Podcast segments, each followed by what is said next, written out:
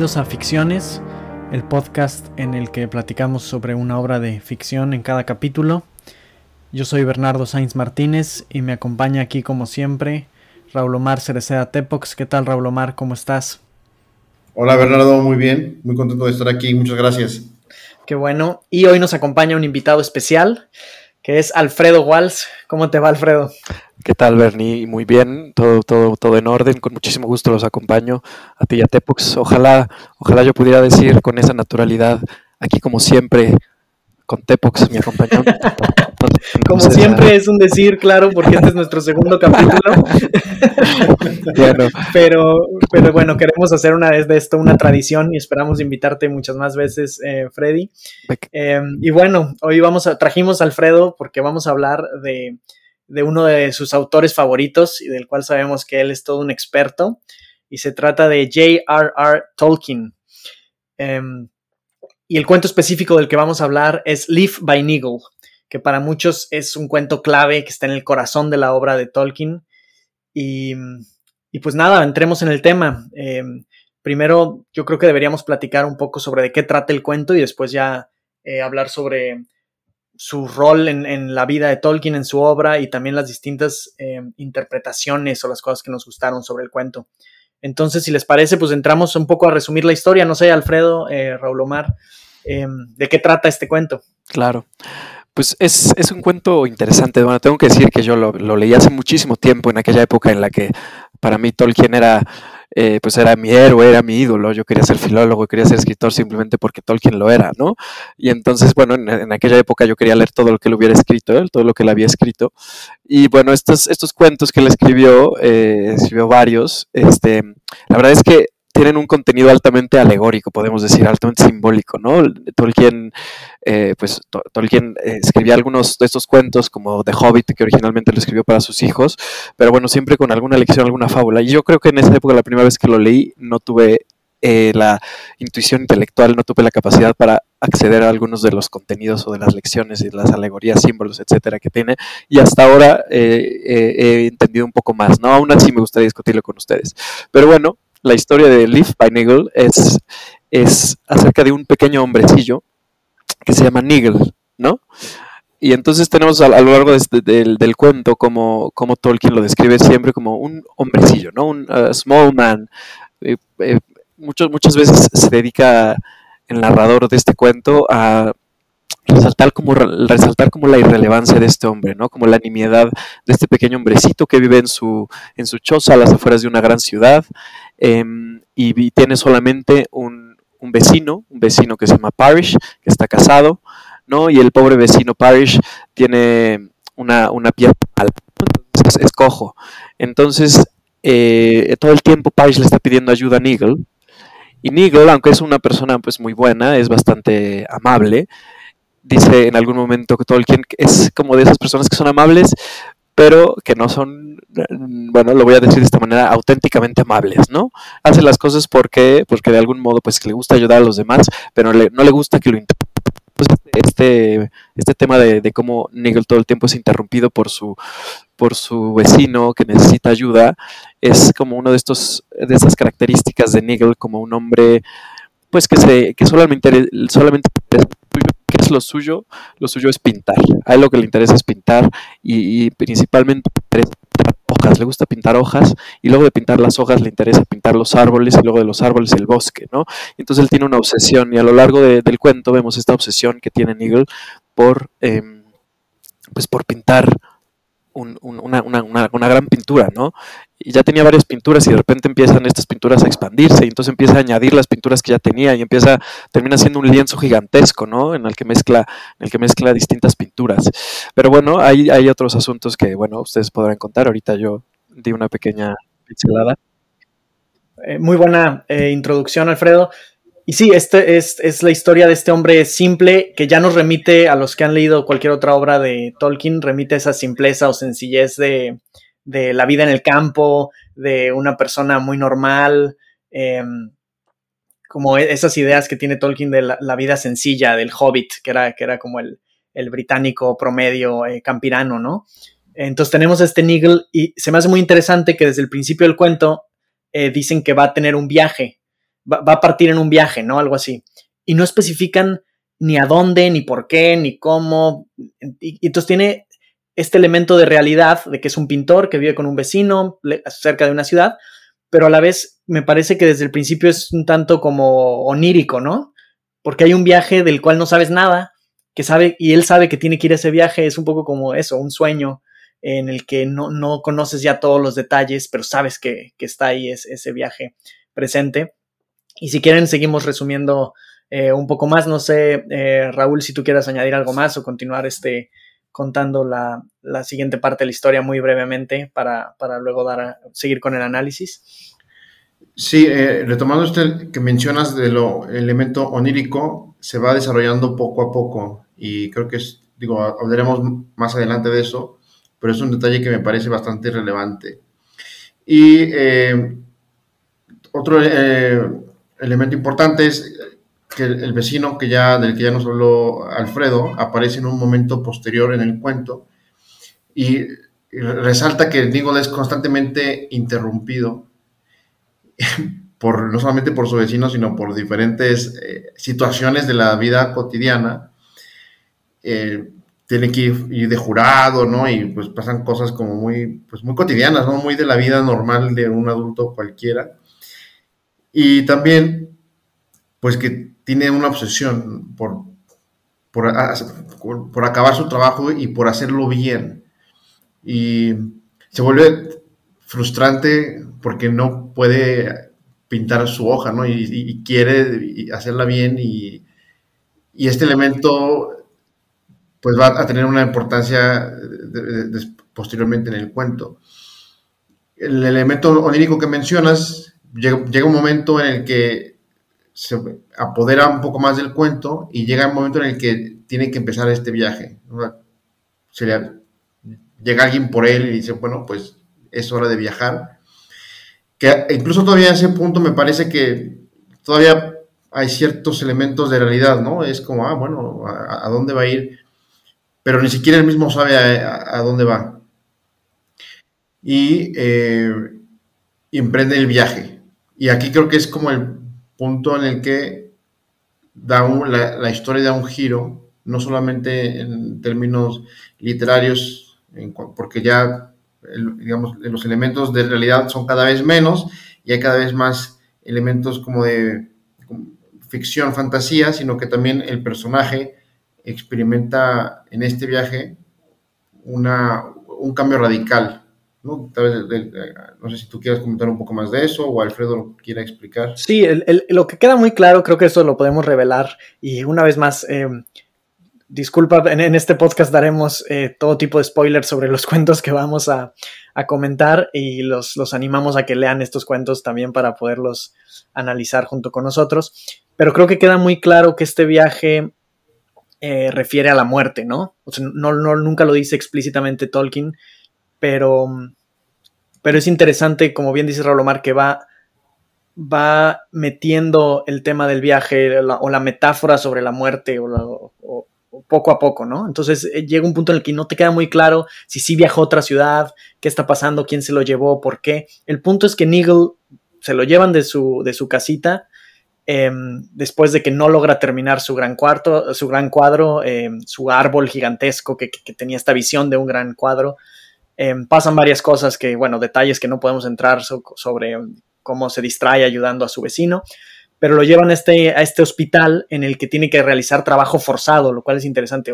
No, no dicen que lo obliguen o que sea como esclavitud, pero tiene un horario muy exigente y tiene que trabajar y escucha unas voces que le dicen que, em, que como que lo evalúan, ¿no? ¿Qué, ¿Qué, opinan de estas voces? Ya, ya ahí ya estamos totalmente en el área, en un área, eh, pues sí, fantástica, Em, ya no parece que es la realidad. Sí, eso me pareció interesantísimo. Yo ahorita, habiéndolo leído varios años después, eh, me di, hice algunas notas, ¿no? Y entonces hay algunos como eh, adjetivos que me permití, que me permitía atribuirle al cuento, ¿no? En algunos momentos, ¿no? Entonces al principio me pareció que esto era una alegoría de la creación artística, ¿no? Y bueno, el mismo Tolkien en algún momento lo dijo, ¿no? En, la introducción, precisamente a la, colección en la, que se, en la que se publicó Live by Nigel, se publicó en conjunto con un ensayo de Tolkien que es em, eh, sobre, las, sobre los cuentos de hadas, on fairy stories, ¿no? Se publicaron ese, ensayo y este, este, y este cuento juntos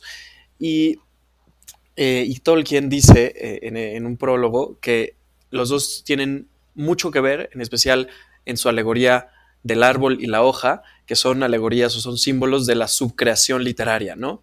Entonces ahí, me, queda muy claro al principio, yo cuando estaba leyendo eso me quedaba muy claro, ¿no? La, la idea de Nigel como este creador, como este artista, que tiene una idea, y que quiere ejecutarla, pero que se ve interrumpido todo el tiempo por el mundo, ¿no? Entonces que el mundo está todo el tiempo metiéndosele en el camino y simplemente no puede ejecutar esta gran idea artística, este gran ideal que tiene, aunque él no sea el gran artista, todo artista en cierto punto tiene esta idea de la novela que quiere escribir, de la pintura que quiere hacer, de la escultura, de la obra de teatro, ¿no? Y entonces como la vida se cruza, se cruza, se cruza y nada más no, y no se puede, ¿no? Entonces esta frustración por la interrupción, ¿no? Es, es, los primeros momentos del cuento me parece que se mueven en esa línea, o al menos así, así los estaba leyendo yo. De repente sucede todo esto del viaje, ¿no? Cuando se empieza a tornar un poco más alegórico y incluso escatológico, ¿no? empieza a hablar de este viaje último que todo mundo tiene que tomar porque al parecer pues es una sociedad, aunque tiene tintes realistas, tintes de realidad, es una sociedad que, que te das cuenta que tiene cosas, pues, no sé si distópicas ni utópicas, simplemente eh, abstractas, ¿no? Alegóricas, ¿no? Como, sí, sí, sí. como a ver, es una ciudad y, solamente tiene un, y solamente tiene un vecino, y de repente dice que tiene que tener cuidado con su jardín, porque si no pueden venir los inspectores de casas y le van a, le van a poner una multa. Y además dicen que, es, que ayudar al vecino está en la ley, eso es muy interesante, ¿no? Exactamente. Era parte de la ley eh, ayudar a, techar. Em, el, eh, la casa del vecino que se le había estaba metiendo agua, entonces querían usar sus lienzos y sus pinturas para, para techar, pero bueno. Ahí se, torna como un poco como fábula moral de repente, ¿no? Entonces está como dando una lección de, que Nigel está obligado éticamente, moralmente a utilizar sus materiales y los que él tanto quiere utilizar para su obra artística para resarcir o para este, ayudar a su vecino, ¿no? Que el pobre tiene una, una pierna mala y luego la, esposa se, enferma y le da fiebre. Y entonces cuando, cuando toma este viaje, cuando, es, cuando vienen estos inspectores con, mayúsculas, cuando vienen estos inspectores, dos hombres vestidos de negro y lo sacan de su casa, uno le dice, bueno, es que tienes que ayudar a tu vecino y el otro le dice, oye, ya vine por ti, ya está tu carruaje, te, te toca tu viaje, ¿no? El otro no le da tiempo de empacar porque le dicen, tú pues, tuviste que haber empacado desde antes, ¿no? Y entonces lo mandan Ajá, y entonces lo mandan a esta especie como de, como de campo de concentración. Bueno, no es concentración, ¿verdad? Pero un campo en el que tiene que trabajar, en este, cavar, en un, entonces ahí se torna un poco, para mí en ese momento el, objetivo era, era kafkiano, porque esta idea de la burocracia, de como de los, exacto, como esta idea de, de la burocracia, de los, eh, sí, de los funcionarios, de los oficiales con mayúscula que representan el sistema, ¿no? Un sistema más allá que es lo que es el que marca, es el que dicta. Entonces, para mí en ese momento se volvió kafkiano. De repente me voy a permitir una aberración, pero hubo un momento en el que se me ocurrió que estaba hegeliano el asunto.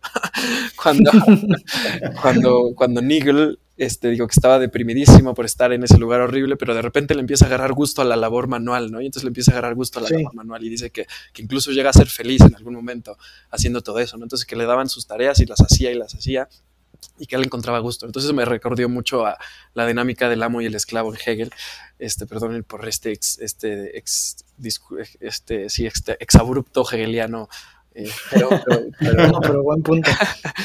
y, bueno, bueno. Ahí, pero crece, ¿no? Eso es, eso es importante porque, a ver, creo que no, no, no se nos escapa que esta es una metáfora del purgatorio. Y justo como que el, esta primera etapa es de crecimiento a través del trabajo y de un horario y de cierto sufrimiento, pero que él, que él acepta. Y luego discuten, creo que llega un momento muy interesante en el que dos voces que él no puede ver, él está como acostadito y solo escucha las voces, eh, discuten sobre su caso pero no solo en cuanto a lo que ha trabajado en este hospital, sino que es interesante que sea un hospital como que está curando, ¿no? Sino sobre su vida en la, en la tierra, ¿no? Y sobre su obra. Dicen, hay algo interesante sobre una hoja pintada por Nigel, dice una de las voces. Em, entonces creo que ya queda más claro que sí, lo están probando a ver si, si, si debe pasar en una segunda etapa que llaman un gentle treatment, ¿no? A, otra segunda, segunda parte del purgatorio o algo así. Exacto.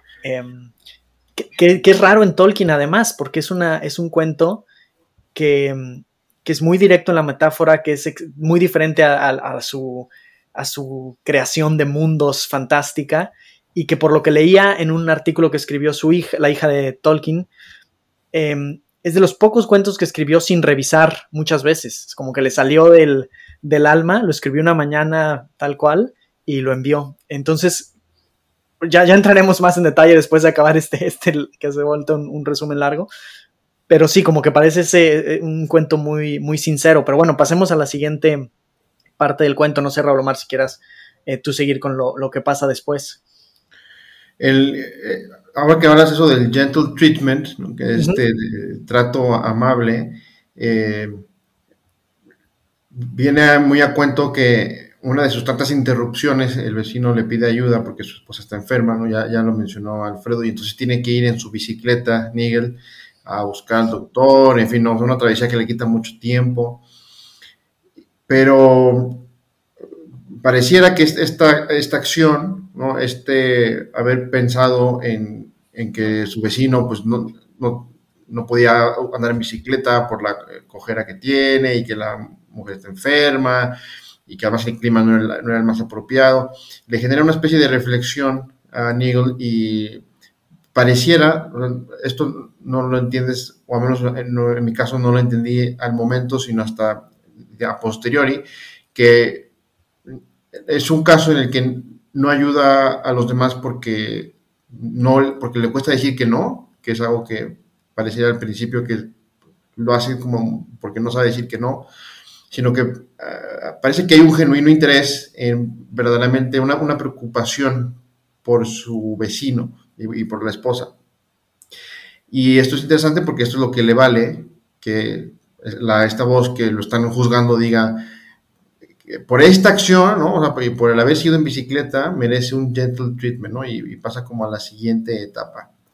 Y aquí es donde ya eh, los elementos de fantasía o oníricos, como mencionaste, se apoderan completamente del cuento. Si todavía había alguna duda, ¿no? Porque a lo mejor, pues, pues, podría entenderse que está como que en un hospital o tal, pero bueno, aquí ya la realidad se difumina absolutamente y entonces eh, la siguiente etapa, pues ya es completamente como un sueño. A, mí me da esa impresión en la que Nigel ve su obra y ve su árbol y ve las hojas y ve cada una al detalle, pero yo, Alfredo seguramente tendrá algún insight mucho más eh, holístico hegeliano de esto, ¿no? Pero es como un movimiento pendular, un ir y venir entre la cada hoja, ¿no? Porque al principio del cuento menciona que él quiere hacer cada hoja con el mismo estilo, pero única a la vez, eh, como en la naturaleza, ¿no? Yo, yo creo que es un intento como de perfeccionista, ¿no? Este Nigel al principio perfeccionista. Y en este sueño, pues puede ver la hoja y, además ve el árbol y es como el contraste entre el detalle y además el conjunto, ¿no? El bosque, la montaña, y, aprecia la armonía y, logra ver su obra de cierta manera terminada. No sé qué opinas, Alfredo, de, de esto. Sí, sí, sí.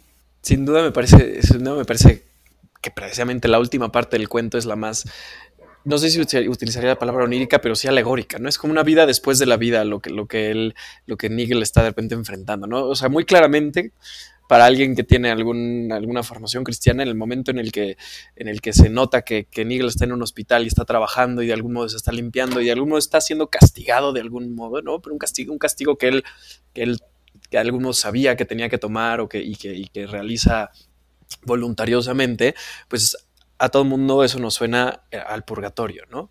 Y entonces después de que finalmente logra purgar su alma y sus culpas, digamos, este, y precisamente como decías Raúl, eh, en el momento en el que estas dos voces juzgan juzgan cuál debe ser el destino y, entonces a partir de esa buena acción que fue ir en bici a ayudar a su vecino, bueno, ir en bici bajo la lluvia, entonces parece ser la única vez que realmente Nigel se sacrificó auténticamente y no, no fue una amabilidad superficial, sino una amabilidad profunda, un amor al vecino, ¿no? Entonces esta noción del amor al prójimo, al amor al próximo, es, es, muy directa, ¿no? Muy cristiana. Pero em, a mí, para mí, esas dos voces me sonaba la dinámica también muy cristiana en la teología cristiana entre la justicia y la misericordia, ¿no? Una es la voz de la justicia y la otra la de la misericordia, y la que termina, la que termina perdurando, la que termina perviviendo es la de la misericordia, que dice, pues por esta acción buena, aunque todas las demás hayan sido, hayan sido este, superficiales y, e irrelevantes y este hombrecillo realmente no está destinado a la grandeza, por esa obra quizás merece Nigel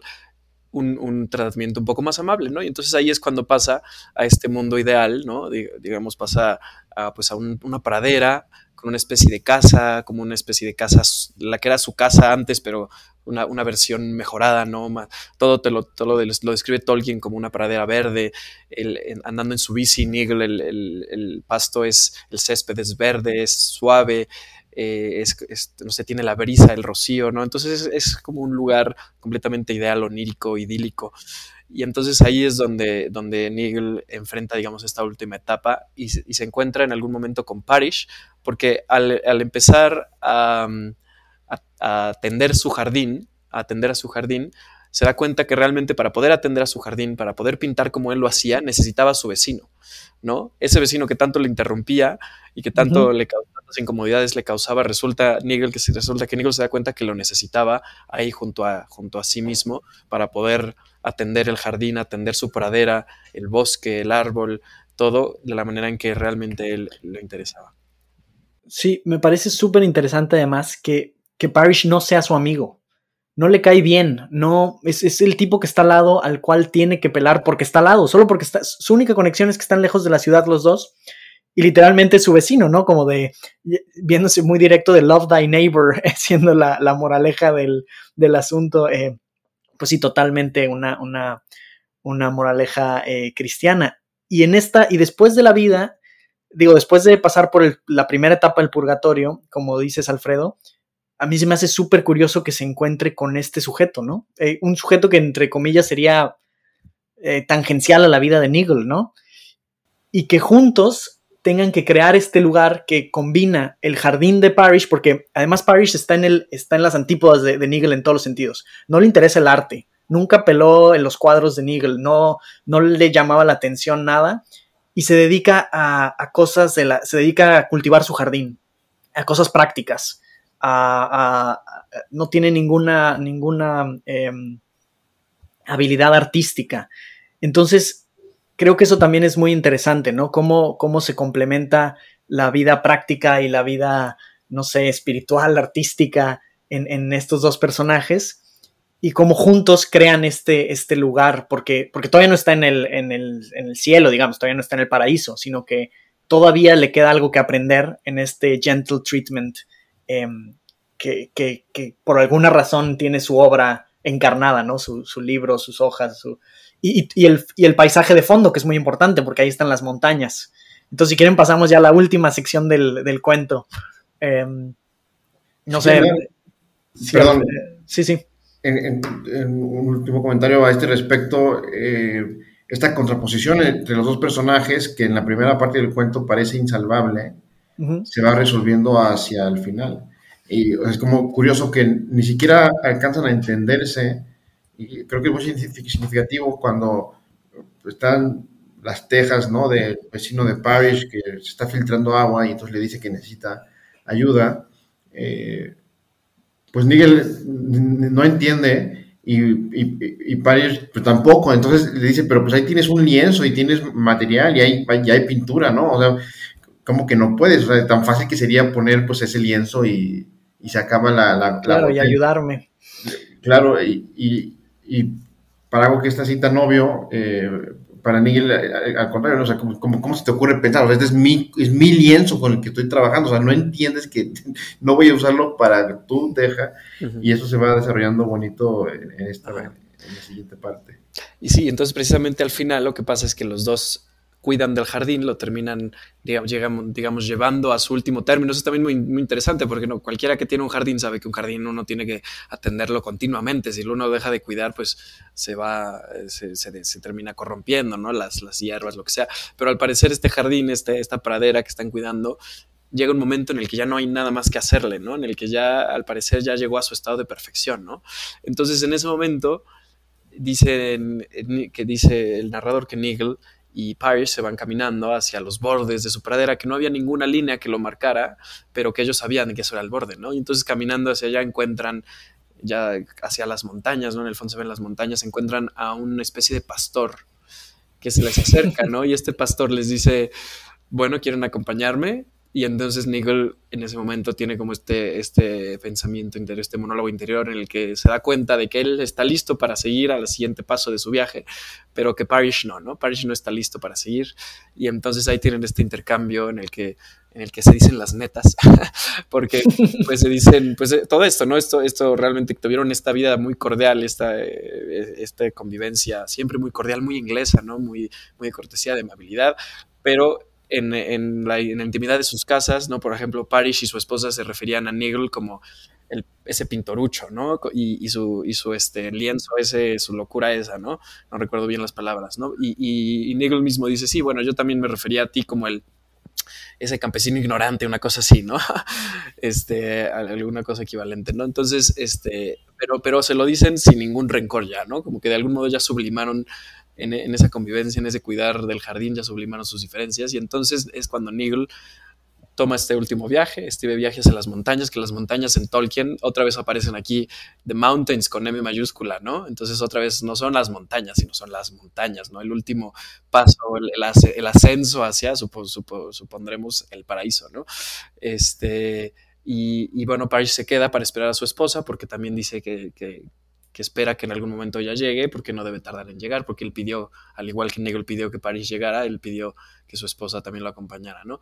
Y entonces emprende este último viaje y dice Tolkien, pues realmente de ese viaje yo no puedo decir nada más que los que lo han emprendido y los que lo han llevado a cabo, no se puede decir nada, ¿no? Y entonces eh, ahí termina como tal la historia de Nigel, aunque hay un pequeño epílogo muy interesante al que, a ver si Bernie Sí, no, es, es, buenísimo, como dices. Bueno, una, un, quizás podemos platicar más de esto, pero me llamó mucho la atención también eh, releyendo este cuento la figura del pastor, porque no la recordaba. Y, dije, aquí parece que se metió la, la pluma de, de C.S. Lewis en un cuento de Tolkien, porque me parece demasiado explícito, como que yo no, no, no recordaba que Tolkien fuera, fuera tan, directo con su, sus alegorías. su fe cristiana en, sus cuentos. Y me recordó obviamente pues a, los cuentos de, de C.S. Lewis un poco, ¿no? Aparece en el medio del bosque la figura cristiana de Cristo, este, llevándote al paraíso de alguna manera. Pero bueno, eh, pasamos a este epílogo que es muy interesante porque después de estar en lo más sublime de, este viaje espiritual, te regresa a una crítica social eh, muy pragmática, no sé, muy práctica, muy del día a día, ¿no? Es lo que pasó en la, en la tierra o en el pueblo al menos em, con, con Nigel, ¿no? Bueno, con las cosas de Nigel y con, con la, situación. Si mal no recuerdo, eh, y, corríjanme, este, hay un, bueno, toman las pinturas de Nigel y las, las utilizan para tapar los techos y para todo. Em, prácticamente te da a entender que su obra no trasciende más allá de que una sola hoja que queda volando por ahí, la recoge uno de los funcionarios del pueblo em, y, le ve cierto encanto. Dice, ah, mira, pues sí está bonita esta hoja, sí tiene un estilo interesante, está padre. Y deciden marcarla y ponerla en el Museo del Pueblo y le pone Leaf by Nigel. Y dices, oye, qué bonito que de cierta manera trascendió su obra pero tampoco porque se quema el museo eventualmente y se pierde por siempre el trabajo de, de Nigel, ¿no? Exacto. Entonces ese es, ese es uno de los, de, uno de los, de la, primera parte del epílogo.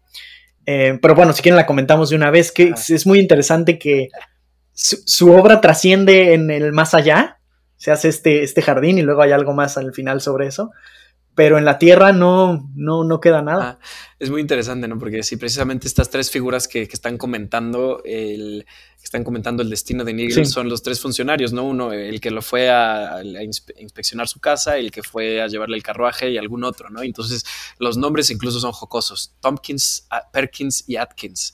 ¿No? Una especie de Kowalski y así. Sí, sí. Este, entonces esta figura como de la burocracia, casi, casi como con tintes este, soviéticos, no sé. y entonces están discutiendo, están discutiendo como el destino de Nigel, ¿no? Y entonces dice, ese pues, era un inútil, se dedicó a, a, pintar toda su vida, si fuera por mí, lo hubiera puesto a lavar platos y, y, y si fuera por mí, y si no servía ni para eso, lo hubiera lanzado por un túnel, ¿no? O sea, como diciendo, yo lo hubiera mandado o sea, lo hubiera ejecutado prácticamente, ¿no? Y entonces e, e, ese es el, más radical, ¿no? El otro está diciendo como de, bueno, pero bueno, pues mínimo hizo una pinturita decente, ¿no? Pues a mí, él es el que al final de cuentas rescata esa esquinita de la hoja, ¿no? Que dice, bueno, es que a mí me gustó esa esquinita, pero lo dice con un poco de miedo, ¿no? Y de repente incluso me pareció muy interesante ahí como el, aspecto creo que de, mayor crítica social del cuento es cuando cuando dice este, este personaje que sí apreció algo de Nigel, que al parecer algo despertó en él esta obra, dice, it, it, algo así como se quedó en mi mente, permaneció en mi mente, ¿no? Y entonces el otro le dice, ¿en tu qué? Como de... es, muy raro ese, ese, diálogo, además, justo la, crítica social, el, pragmatismo puro de los artistas no sirven para nada en, esta, en esta tierra. Exacto. Es muy fuerte. Em, pero, perdón, te interrumpí. que No, no, que bueno, sí, precisamente me, me parece muy interesante eh, cómo, cómo, la mente en este, en este mundo distópico, en esta realidad, eh, en esta realidad tan exenta del, del, arte, la mente es como, como una palabra peyorativa, como una palabra que no se debe decir, ¿no? Es, ya suena, suena como el principio para un, para un relato distópico, tal, como de Fahrenheit, ¿no? este, y y entonces, bueno, y entonces sí, el, destino final de la hoja de Nigel es que, bueno, termina quemándose en un museo, rescatada por este funcionario, pero al final de cuentas parece que despertó algo en, ese, en, esa, en esa mente estéril de ese funcionario. Y bueno, quizás en ese sentido no tuvo, no tuvo pues un fin tan, tan, tan terrible. Sí, no, es, es, es muy extraña la, la, sociedad y dan ganas de saber más sobre este, este, esta extraña sociedad en la que vivía Nigel, y justo ese, esa pregunta de out of your what es muy rara, pero también la manera, estoy tratando de encontrar la, sección, pero quizás no la encuentre, cuando dice que, que, lo hubiera puesto a lavar platos o que se iba a deshacer de él. Em, sí. Es, también medio extraña, ¿no? No sé si ustedes se acuerdan. Sí, aquí la, aquí la tengo. Em, sí, le dice eh, le dice, yo creo que era un, hombrecillo tonto, ¿no? Dijo Tompkins, sin ninguna utilidad, completamente inútil, no le sirve a la sociedad para nada, ¿no? Y entonces Atkins le contesta, ah, no lo sé, pero eh, depende de lo que tú quieras eh, referirte con, el significado de utilidad, ¿no? Y le dice muy perentoriamente Tompkins, es que no tiene ningún uso ni práctico ni económico, ¿no? Quizás pudo haber sido un engrane útil. Em, yo si yo hubiera, si yo hubiera estado a cargo, yo lo hubiera puesto a lavar platos y o lo hubiera mandado muy lejos, ¿no? hace mucho tiempo lo hubiera mandado muy lejos de aquí, ¿no? Y entonces ahí es cuando está haciendo como esta referencia de, que lo hubiera mandado prácticamente al caño, ¿no? Al bote de basura. Sí, sí, sí. Muy, muy, muy directo después de, todo este rollo. Este, ¿Tú qué opinas, Raúl Omar, de esta, de esta pequeña crítica antes de pasar ya a los últimos dos párrafos o tres del, cuento? Digo, creo que ya, mencionaron lo, lo más relevante, a mí me, llama la atención que uno de ellos dice, ah, no sabía que pintaba. Sí. Ah, sí, o sea, ni siquiera, o sea, ya ni siquiera si trasciende o no, la gente no tenía idea de que este cuate pintaba y, este cuate pues dedicando, dedicándose a eso y tratando de hacer, de, de evitar que lo interrumpan para cumplir su sueño y, y, al resto del mundo ni, ni la menor idea de que incluso pintaba. Sí, no, y es muy triste, justo después de esa línea, I never knew he painted, em, dicen, esta fue probablemente la última vez en la que el nombre de Nigel eh, volvió a aparecer en, una conversación jamás. Eh, es muy, muy, muy fuerte, pero luego ya, como que si se hubiera acabado ahí el cuento, habría quizás cierto motivo para la desesperanza, pero hay un... hay una última parte que, que como que le da, le da un, final más positivo o esperanzador, ¿no? Exacto, y, es, em, otra vez este diálogo entre las dos voces, ¿no? Entre las dos voces que no sabemos quiénes son, pero al parecer son las quienes deciden el destino de quienes pasan por este hospital o purgatorio, como lo queramos ver. Y entonces eh, están discutiendo precisamente la utilidad de esa región a la que mandaron a Nigel a trabajar, ¿no? Este, este, esta pradera, este jardín. Y entonces resulta que, que la segunda voz la que yo identifico como la voz de la misericordia, le dice, bueno, este, al parecer está siendo bastante útil, como, como un lugar de vacaciones y como un lugar para ir a refrescarse, es espléndido para los que están convaleciendo, no solamente para eso, sino que es la mejor introducción a las montañas, otra vez las montañas con M mayúscula, ¿no? Eh, y es magnífico. Cada vez estoy mandando más gente para allá y casi nunca tienen que regresar, ¿no? Eso es muy interesante esa idea de que tienen que regresar. También me hizo dudar de, esta, de, esto, de esto del purgatorio. ¿Qué significa un purgatorio del que puedes regresar, no? Está interesante. Sí. Eh, y bueno, al final terminan intentando encontrarle un nombre a esta región y bueno, le terminan poniendo el nombre este, que, que anuncia el, el, el, tren, el tren que te lleva para allá, siempre anuncia el tren para Nichols Parish in the Bay, ¿no? Y entonces le terminan poniendo la región Nichols Parish. Exactamente, y, y, y, acaba muy bonito porque dice, ¿qué, qué opinan? Eh, pues le, le, avisan a, a, Nigel y a Parrish que, que, así se le pusieron a la región, eh, Nigel's Parish, y Nigel's Parish, y, y dice, ¿y qué contestaron ellos al, al, saber que le habíamos puesto así a la región? Y simplemente dice que los dos se rieron, que las montañas este, resonaron con su, con su risa, ¿no? Entonces te da a entender que, que, los dos llegaron a las montañas. Es. Eh, que esto, esto pretendía ser el breve resumen, pero ya hicimos mucho más análisis, lo cual está genial. Ajá. Pero ahora podemos pasar a, a, platicar este, un poco más sobre, pues, sobre el contexto de esta obra, que quizás primero podemos hablar de eh, esta obra en relación a, a Tolkien y, y, su, y al resto de su obra, porque se considera la única obra autobiográfica que, que escribió y luego ya un poco más de cosas, otros detalles que nos gustaron y cosas que, que faltaron mencionar.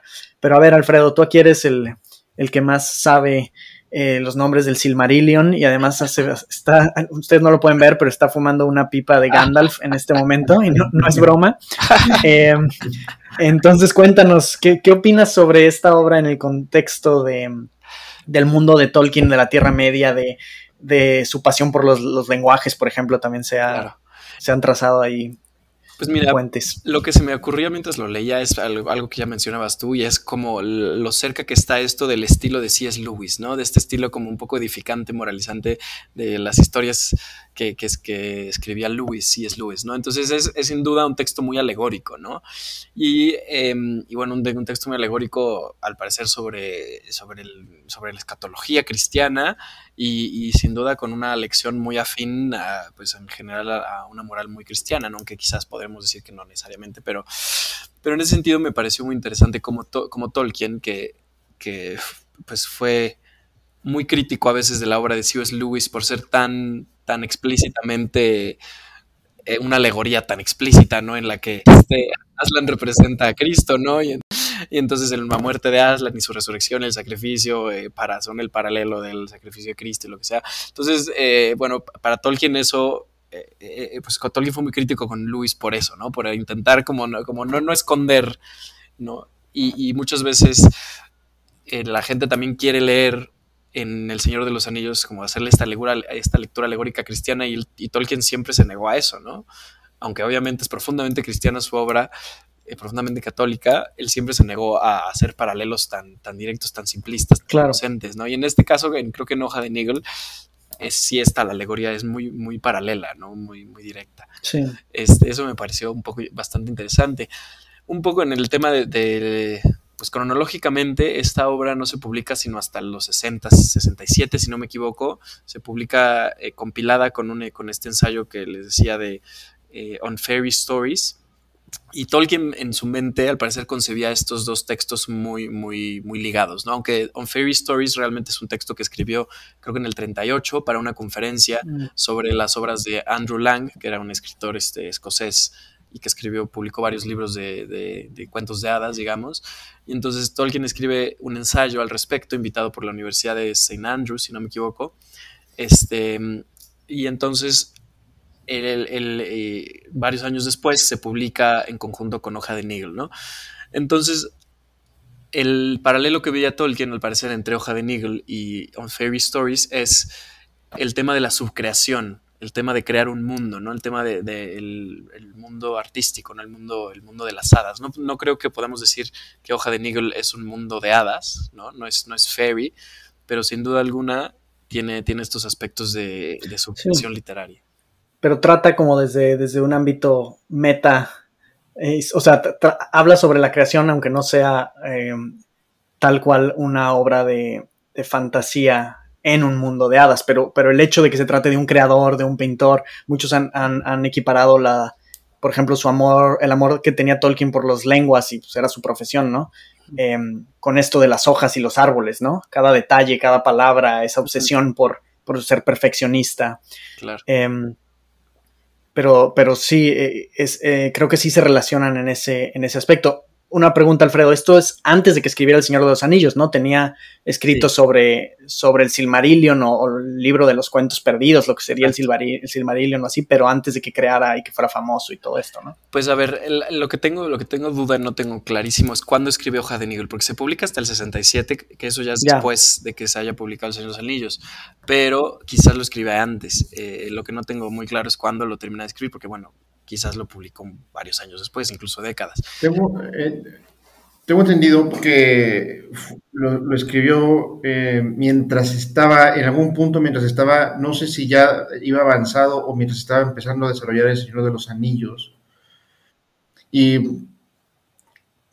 digo, por lo que tengo entendido, es resulta autobiográfico porque es la manera en la que él expresa su propia frustración de no poder avanzar y no, y no poder desarrollar al grado que él hubiera querido eh, los, el, el, Señor de los Anillos, al detalle que él hubiera querido.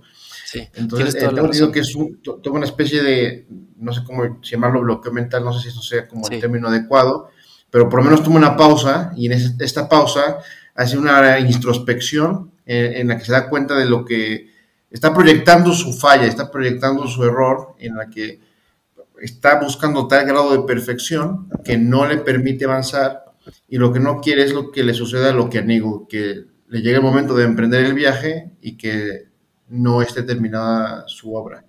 No, buenísimo, buenísimo punto, Raúl Omar. Y justo, pero creo que justo en, Hoja de Nigel también está expresando cierta aceptación de, que eso va a suceder, ¿no? Que alguien tan perfeccionista, quizás como sí mismo, va a tener que dejar, que de emprender ese viaje con la obra no terminada. y, a la vez que espera encontrarse su obra terminada en la otra vida, ¿no? Precisamente. Sí, sí, sí, súper interesante, porque bueno, el mismo Tolkien, con lo perfeccionista que era, dejó muchísimas obras inacabadas, dejó muchísimos manuscritos, ¿no? El, mismo Silmarillion, eh, toda esta cantidad de, libros que, que publicaron, que editaron sus hijos y sus editores después y que, a la fecha siguen, siguen publicándose y editándose gracias. Sí, sí, sin duda hay muchos paralelos biográficas con, biográficos con la vida de Tolkien. Y ahorita que mencionabas eso, Raúl, me acabo de dar cuenta que tienes toda la razón, que lo leí en el prólogo del mismo Tolkien en, cuando publica eh, Hoja y Árbol, Tree and Leaf, él mismo dice em, que los dos fueron escritos en el mismo periodo cuando El Señor de los Anillos estaba empezando a desarrollarse y él empezaba a explorar eh, este mundo, ¿no? Entonces dice, que en ese momento, en 1938, 1939, El Señor de los Anillos estaba en el, había terminado de escribir el punto en el que los hobbits llegan a Bree, y entonces dice Tolkien, sí, dice Tolkien, y en ese momento yo no tenía ninguna noción de qué le había pasado a Gandalf, ni de quién era eh, Trancos, Strider, ¿no? Y entonces, y, y, aquí donde, donde aparece esa frase clave que, de la que habló Raúl Omar, y, dice, and I had begun to despair of surviving to find out. Y estaba empezando a desesperarme para saber qué iba a pasar, ¿no? Em, entonces, sí, sin duda, sin duda es, muy autobiográfico en ese momento, ¿no? Es, un cuento que surge como de una especie de desesperación, de bloqueo de escritor. Qué interesante que, mezcle tantos aspectos, ¿no? Por, una parte, em, la creación literaria, por otro lado, este viaje em, teológico, por así decirlo, eh, que además, eh, por lo que leí hace poco en una carta con su hijo, se refiere al, paraíso, literalmente, dice heavens y, entre paréntesis pone Ornigles Parish. Em, o sea, ahí dándole por completo la razón a la metáfora, eh, al menos como un chiste que su hijo iba a entender o una referencia, eh, y que mezcle tantos elementos de su vida con, esta, con, su fe eh, católica, es, lo hace un cuento súper interesante. Pero se nos está acabando un poco el tiempo, entonces, em, si les parece bien, podemos em, pasar a las recomendaciones. Como saben, cada capítulo vamos a intentar dar eh, recomendaciones, ya sean literarias o de ficción o de, cualquier otra cosa que, que nos esté gustando en estos días. Em, em, entonces, si les parece, podemos, podemos empezar con eso, a menos de que tengan algo más que decir, eh, que, se mueran de las ganas de decir sobre em, Leaf by Eagle. Yo quisiera comentar eh, que, digo, más allá, o no más allá, aparte de la metáfora cristiana, que para los creyentes resulta muy evidente y muy fuerte, hay una, la, metáfora resulta muy práctica. Y la contraposición de la que ya habíamos hablado entre Parrish y Nigel, uno muy práctico y el otro muy contemplativo, cuando están en esta parte construyendo el jardín, eh, Tolkien menciona que es Nigel, el que antes en vida había sido una persona muy contemplativa, ¿no? dedicada al arte, es el que se dedica al trabajo manual, a, construir el jardín, y, que es Parrish el que está eh, disfrutando ahí, o sea, el que se dedicó en su vida a estar con el jardín, a trabajar y a cultivar, ahora es el que está pues contemplando y pasando la bomba eh, en el sentido más contemplativo que en el trabajo manual. Yo creo que eh, es una metáfora muy práctica de ir buscando pues una especie de justo medio aristotélico. Tan importante es el trabajo manual como importante puede ser el trabajo contemplativo y aquí ir buscando un punto medio entre ambas cosas. Y yo creo que mismo Tolkien se discutía, eh, discutía a sí mismo, eh, eh, se debatía, ¿no? Entre el buscar ser perfeccionista y, que los lenguajes tuvieran, estuvieran en orden y tuvieran sentido, y el, idioma, y los personajes, y la historia, y los mapas, pero también tenía esta idea de, pues, ser práctico y, y que no fuera ni y y poder acabar. Yo creo que es una moraleja muy práctica, ¿no? De ir buscando este balance entre sí buscar el detalle, ¿no? Porque al final, pues la hoja que se conserva, aunque después se pierda, pues estaba tan bien hecha que a, la persona que lo guarda le parece que tiene valor. Eh, pero pues también, ¿no? Eh, o sea, es importante el detalle, pero al mismo tiempo también es importante no que eso no te impida continuar y, y, seguir sacando las cosas. Y yo creo que todos nos ha pasado en el trabajo que, buscando el perfeccionismo no avanzamos. Pero también a veces por querer avanzar no cuidamos el detalle. Y creo que ahí hay un equilibrio. me, encanta, me encanta esa idea, Raúl Omar, y justo me gusta mucho que, en el purgatorio te obliguen a tener que, hacer el, revés de, tu, de tus obsesiones o de tu personalidad, o sea, que tengas que haber cumplido, haber llegado a ese justo medio, haber encontrado esa virtud para poder seguir adelante, se me hace muy interesante. Eh, ¿Alguna otra idea sobre, sobre Live by Nigel, Alfredo, que tú quieras comentar antes de pasar a las recomendaciones? Pues finalmente una buena manera para acabarse es, es una, una idea que, una pequeña anécdota que leí en, bueno, en esta biografía famosa de Humphrey Carpenter de Tolkien, en la que narra justo al final, ¿no? Dice como, pues, dónde está enterrado Tolkien en el pequeño eh, en el pequeño este, cementerio católico a las afueras, en los suburbios de Oxford, ¿no? A, diferencia de C.S. Lewis, que está en la capilla de su college, ¿no? Porque pues es, una ciudad principalmente anglicana, ¿no? Entonces Tolkien pues está a las afueras, en los suburbios, en el pequeño, en el pequeño cementerio católico, rodeado de familias principalmente de inmigrantes polacos, ¿no? Entonces puras, puras este, tumbas de, digamos, de inmigrantes y, por algún lado por ahí está la de Tolkien con su, con su esposa, ¿no? Que, que todo el tiempo, bueno, que amó profundamente por toda su vida. Y entonces dice, eh, dice Humphrey Carpenter que, bueno, el servicio funerario de, Tolkien fue bastante sencillo, pero que en Estados Unidos algunos admiradores eh, tuvieron una pequeña ceremonia em, en California y entonces a los que estaban ahí, la congregación se leyó hoja de Nigel en su muerte, en, su, en, este, en esta pequeña ceremonia en Estados Unidos se leyó hoja de Nigel, ¿no?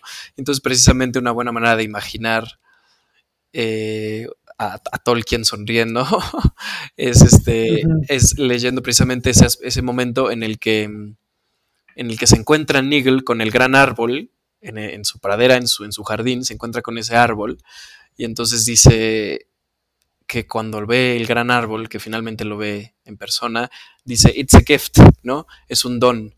Y entonces dice, it's a gift, es un, es un regalo artístico, no es un, es un don, es un, el, poder pintar así, pero también es un regalo el poder presenciar esta belleza y además es un regalo, eh, pues podemos decir, de alguna entidad superior, lo que sea, ¿no? Y dice, lo decía en sentido literal, ¿no? Ajá, It's a gift. Exacto, lo decía en, en sentido literal, exactamente. Entonces me parece una anécdota interesante para... Buenísimo, pues con esto cerramos nuestra plática sobre, sobre Live by Nigel, que, que como dice su hija Priscilla Tolkien, era eh, central para el estudio de la vida de su padre. Em, y pues bueno, eh, pasamos a las recomendaciones. Em, Raúl Omar, ¿qué nos recomiendas esta, esta semana? Quiero recomendar un libro de, es una colección de cuentos de Isaac Asimov que se llama Azazel, o eh, Azazel, depende de quién lo, lo Y hay, hay, un cuento en particular que quiero recomendar que me recordó, eh, que, lo relaciono con este cuento de Tolkien, y es... se, me, acaba de olvidar el, título. Right for, time for write, tiempo para escribir. Todos los cuentos de esta selección de cuentos traen el eh, mismo hilo conductor. Es un demonio de bolsillo, en eh, palabras de Asimov, un demonio de bolsillo que concede deseos. Y entonces eh, es encontrado ¿no? por el personaje pues, principal, por llamarlo de alguna manera, y que va por la vida y, él decide no pedir ningún deseo para sí mismo, sino pedir deseos para personas que se encuentran, deseos para los demás. Pues claro, este demonio pues es bastante... Eh, tiene algunas triquiñuelas por ahí y entonces cumple todo lo que se le pide pero pues siempre hay, hay como, como trampa, ¿no? Traen como, pues eso, como alguna, consecuencia inesperada, por lo general bastante chusca. Entonces, eh, eh, el personaje conoce a un escritor que se queja de que tiene una especie de como de mala suerte o maldición y, y siempre que llega el autobús, el autobús se acaba de ir, tiene que esperar al siguiente, no, nunca encuentra un taxi disponible, el mesero está eh, ocupado y que su vida ha sido así, siempre, ¿no? Esperar, eh, nunca llega a tiempo y ya está harto, ¿no? y, pierde mucho tiempo y él quisiera llegar a su casa o él quisiera aprovechar el tiempo para escribir. Y entonces, pues, después de que le cuenta, esta persona dice, le pide al, al, a Sacel, al demonio, oye, pues ¿por qué no haces que esta persona pues pierda esta maldición, ¿no? O que siempre llegue a tiempo, que no tenga que esperar. Y la próxima vez que se encuentra a esta persona, pues le pregunta y le dice pues que está mal, ¿no? O sea, que no ha escrito, que perdió el trabajo, que... Entonces queda sorprendido y le pregunta, oye, y, y, y, respecto al, a esto que me comentabas, ¿no? De, de lo que te pasaba, y dice, ah, bueno, pues eso, eso queda, eso, eso se, resolvió y ahora ya, pues soy el primero en la fila, llego luego, luego, tomo un autobús y, toca todos los semáforos en verdes, ya no pierdo ningún tiempo. Y bueno, ya no sé si spoilear el cuento o no, pero lo voy a spoilear para que se entienda la relación, pero los invito a leer los demás cuentos de, este libro. Y dice, dice al final, y, y descubrí que en esos momentos, esperando en la fila del súper, esperando en el camión, en el tráfico, eh, mientras el mesero no me traía la comida, era donde se me ocurría que escribir. Y ahora que ya no tengo nada de su tiempo para pensar, llego y me siento y no tengo ninguna idea. Y por eso ahora soy un escritor fracasado. Órale, mira qué buen plot twist. Sí, sí, súper Cuidado con lo que deseas. Alfredo, ¿tú qué, nos recomiendas? Pues mira, la única recomendación que se me ocurrió, ahorita hablando del cuento, no tenía nada claro al, principio de la sesión, pero, pero esta idea de, de al final de Parrish y Nagel cuidando de su jardín, es un paralelo directísimo, que no sé si Tolkien lo tiene en mente, seguramente sí, con el Cándido de Voltaire. Entonces, el Cándido de Voltaire precisamente termina después, digo que obviamente de paralelos como tal narrativos no tiene mucho, porque bueno, el Cándido de Voltaire es una novela de picaresca, ¿no? Llena de, aventuras y viajan a América y Argentina y etcétera. Pero al final lo que termina pasando es que el Cándido termina dedicándose a cuidar de, a cuidar de un jardín, ¿no? Después de haber tenido todas estas aventuras y de haber enfrentado todos estos dilemas filosóficos, biográficos, etcétera, lo que termina haciendo es diciéndole a su a su esposa, a su, a su pareja, no, no recuerdo el nombre, como de, bueno, dediquémonos a cuidar nuestro jardín. Y así es como termina el Cándido de Voltaire, ¿no? Let's tend to our garden, bueno, en francés. Cuidemos de nuestro jardín y lo que importa es que nosotros cuidemos de nuestra pequeña parcelita, este, de nuestra pequeña parcelita y nos dediquemos a, lo, a lo, pequeño, al detalle, ¿no? entonces hay un interesante paralelo entre, entre Tolkien y Voltaire, aunque seguro ninguno de los dos hubiera estado de acuerdo en cómo se llegó a ese final. No, muy bueno, muy bueno, Alfredo. Pues yo les traigo también un cuento, pero con un, con un twist eh, moderno. Se trata de The Drowned Giant em, de, de, Ballard. Es, es, un cuento muy corto de este novelista inglés, pero lo leí a raíz de una serie de Netflix que se llama Love, Dead and Robots. Y el último capítulo de la segunda temporada son micro capítulos de 10 minutos, 15 minutos a lo mucho, de ciencia ficción casi todos. Pero el último capítulo de esta, de la segunda temporada de esta serie es tal cual una, una versión animada de este cuento de The Drowned eh, Giant. Y está muy bien hecho. Yo recomiendo leer el cuento y ver la serie de Netflix, bueno, ver ese capítulo, porque está muy, muy bien logrado y es una historia muy simple, pero a la vez muy interesante. Es, es la historia de un gigante colosal, inmenso, que aparece, su cadáver aparece en, una playa, ¿no? Lo trae el mar eh, de un pequeño pueblo. Y simplemente narra la reacción de la, de la sociedad al encontrarse este, este cadáver y la manera en la que en la que un ser tan impresionante y tan noble que, como el, narrador es un, científico que vive en el pueblo, eh, cómo es recibido por la gente y cómo es profanado poco a poco y cómo se van quitándole los órganos y van usando su cuerpo para distintas cosas. Eh, no quiero entrar en detalle, pero está muy interesante también para ver la, versión en, animación que hicieron en Netflix. Em, no tiene mucho que ver con Tree by Eagle, pero lo recomiendo aún así. y pues nada más, un gusto, eh, ya casi estamos llegando a la hora, entonces nos viene muy bien ir terminando nuestra plática. Em, y nada, agradecer muchísimo a Raúl Omar por estar aquí una vez más y obviamente a Alfredo por acompañarnos esta vez para hablar de Tolkien, pero obviamente te vamos a, invitar más seguido porque sabes más de literatura que, que Raúl Omar y yo juntos, entonces nos vendrá muy bien platicar más seguido contigo aquí en Ficciones. Un gustazo, la verdad es que lo disfruté muchísimo, se me pasó volando, como si hubieran sido solo 54 minutos, no 57. este, pero un gustazo estar con ustedes y, qué, productivo y interesante. Y voy a leer porque... Gracias por la cortinilla, la, ah. cortinilla del, ah, claro. Del ah, programa. Es un regalo, es la única que no he cobrado. Gratis. Buenísimo, así es. Pues nos vamos con la música que compuso Alfredo Walsh. Muchas gracias por escucharnos. Esto fue Ficciones.